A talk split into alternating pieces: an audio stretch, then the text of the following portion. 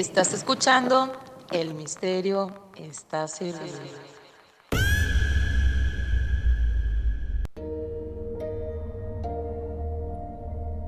En el año de 1284, en un pueblo llamado Hamelin, tenía un problema.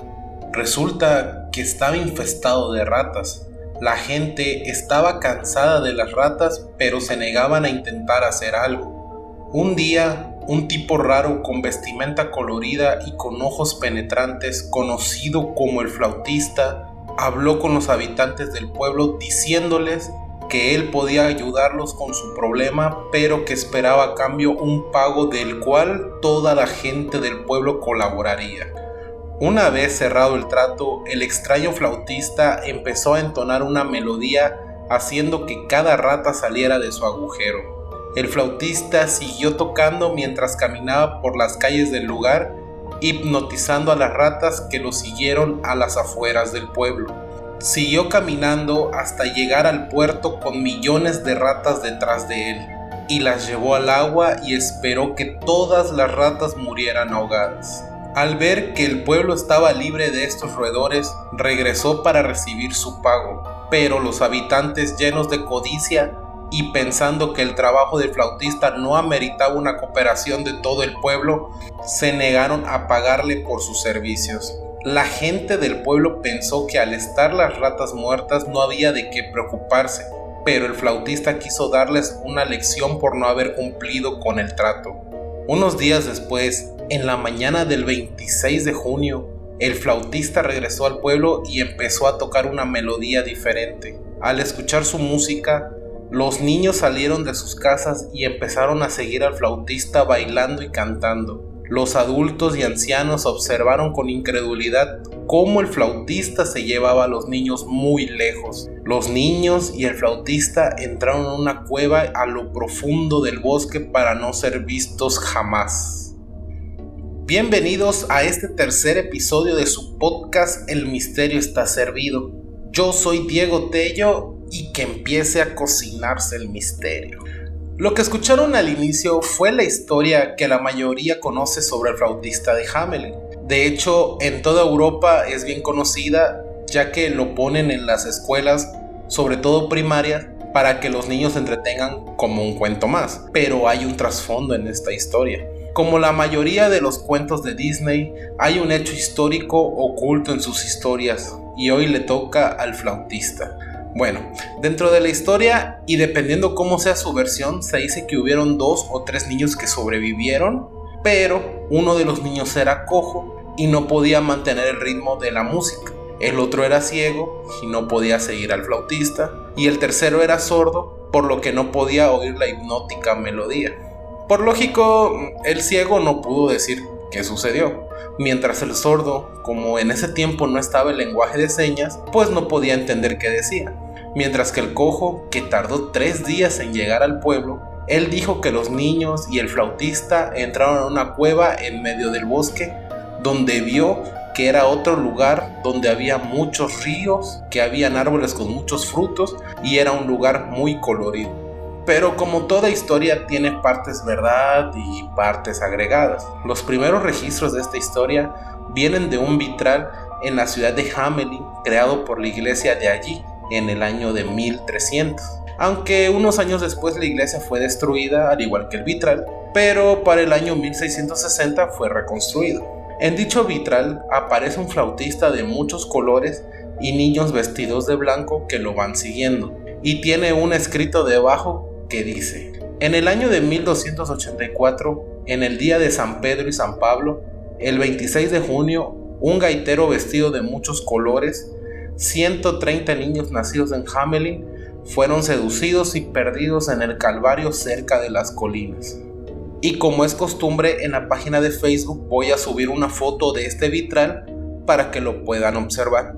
Que si es la primera vez que me estás escuchando, te invito a que encuentres mi página de Facebook. Estamos como El Misterio está servido. Le des like para que puedas enterarte de todas las publicaciones que ahí posteo. Bueno, continúo. Un hecho interesante es que el Calvario del que habla este vitral fueron ejecutados muchos paganos ya que Alemania es y ha sido muy católico y por obvio a los no creyentes los mataban ahí y quedaba a unos cuantos kilómetros de la ciudad de Hamelin. La calle por donde caminaron los niños hacia la salida de Hamelin se le conoce como Bungen los Centrace, que en español significa la calle sin tambores, ya que desde ese tiempo y hoy en día a nadie se le permite tocar ni bailar en esa calle. También existe una entrada en el registro histórico de la ciudad misma, o sea, esto es oficial y data en el año de 1384, o sea, 100 años después de lo ocurrido, y simplemente dice esto. Han sido 100 años desde que nuestros niños se fueron. Aquí lo extraño es que no dice ni cómo, ni por qué, ni mucho menos cuántos niños fueron. Por cierto, se dice que las ratas estaban ausentes hasta en el siglo XVI, además que el vitral no hablan sobre ninguna plaga de ratas. Entonces, si no fue venganza lo que hizo el flautista, ¿cuál fue la causa de llevarse a los niños? Bueno, para esto existen varias teorías. La primera es que el famoso poeta Robert Browning dice que los nobles de aquella época, con tal de tener sirvientes de por vida, robaban niños para enseñarles desde pequeños las cosas que tenían que hacer para servirles.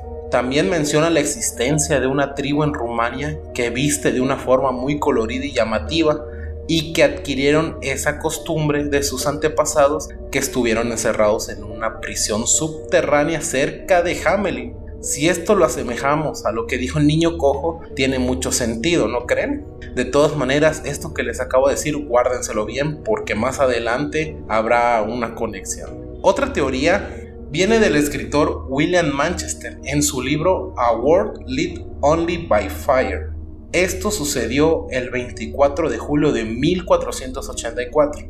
Él habla sobre un flautista que hace básicamente lo mismo, pero que en realidad el flautista era un pedófilo psicópata y que la gente del pueblo encontró cuerpos mutilados de sus niños por todo el bosque, también colgados de las ramas de los árboles y desmembrados por todas las calles de tierra.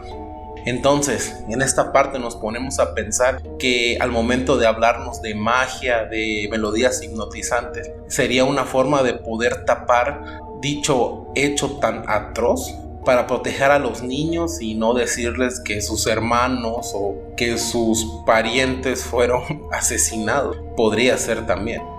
Seguimos con más teorías. En otra se cuenta que el flautista es la representación de la muerte y que las ratas de la peste negra y que todos los niños que murieron fue debido a esta enfermedad. Sin embargo, la peste negra fue más fuerte en Europa entre 1348 y 1350, más de medio siglo después de lo ocurrido en Hamelin, entonces esto no podría ser tan real, ¿no creen? Otra teoría que en lo personal se me hace más interesante es que existió algo llamado la Cruzada de los Niños y les contaré cómo va esto.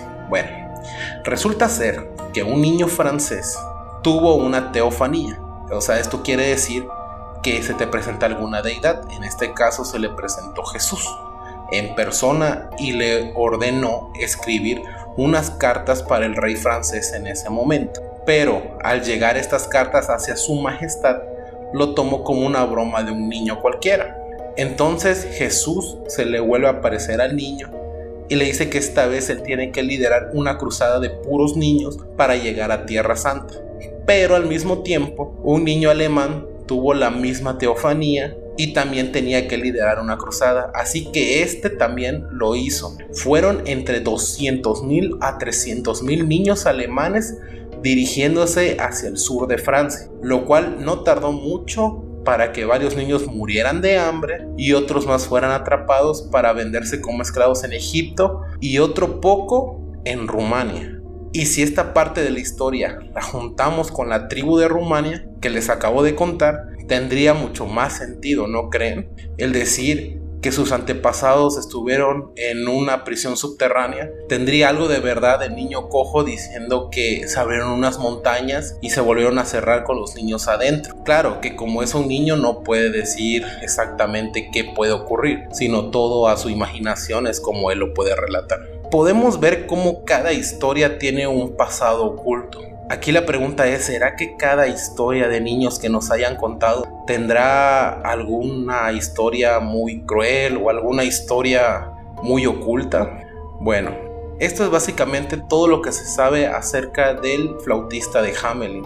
Lo podemos dejar a la comprensión de cada uno y qué es lo que realmente eh, llegó a pasar. Hay diferentes teorías sobre esto, pero ninguna es la acertada. Pero lo cierto es que estos niños desaparecieron. Yo soy Diego Tello y el misterio está servido. Gracias.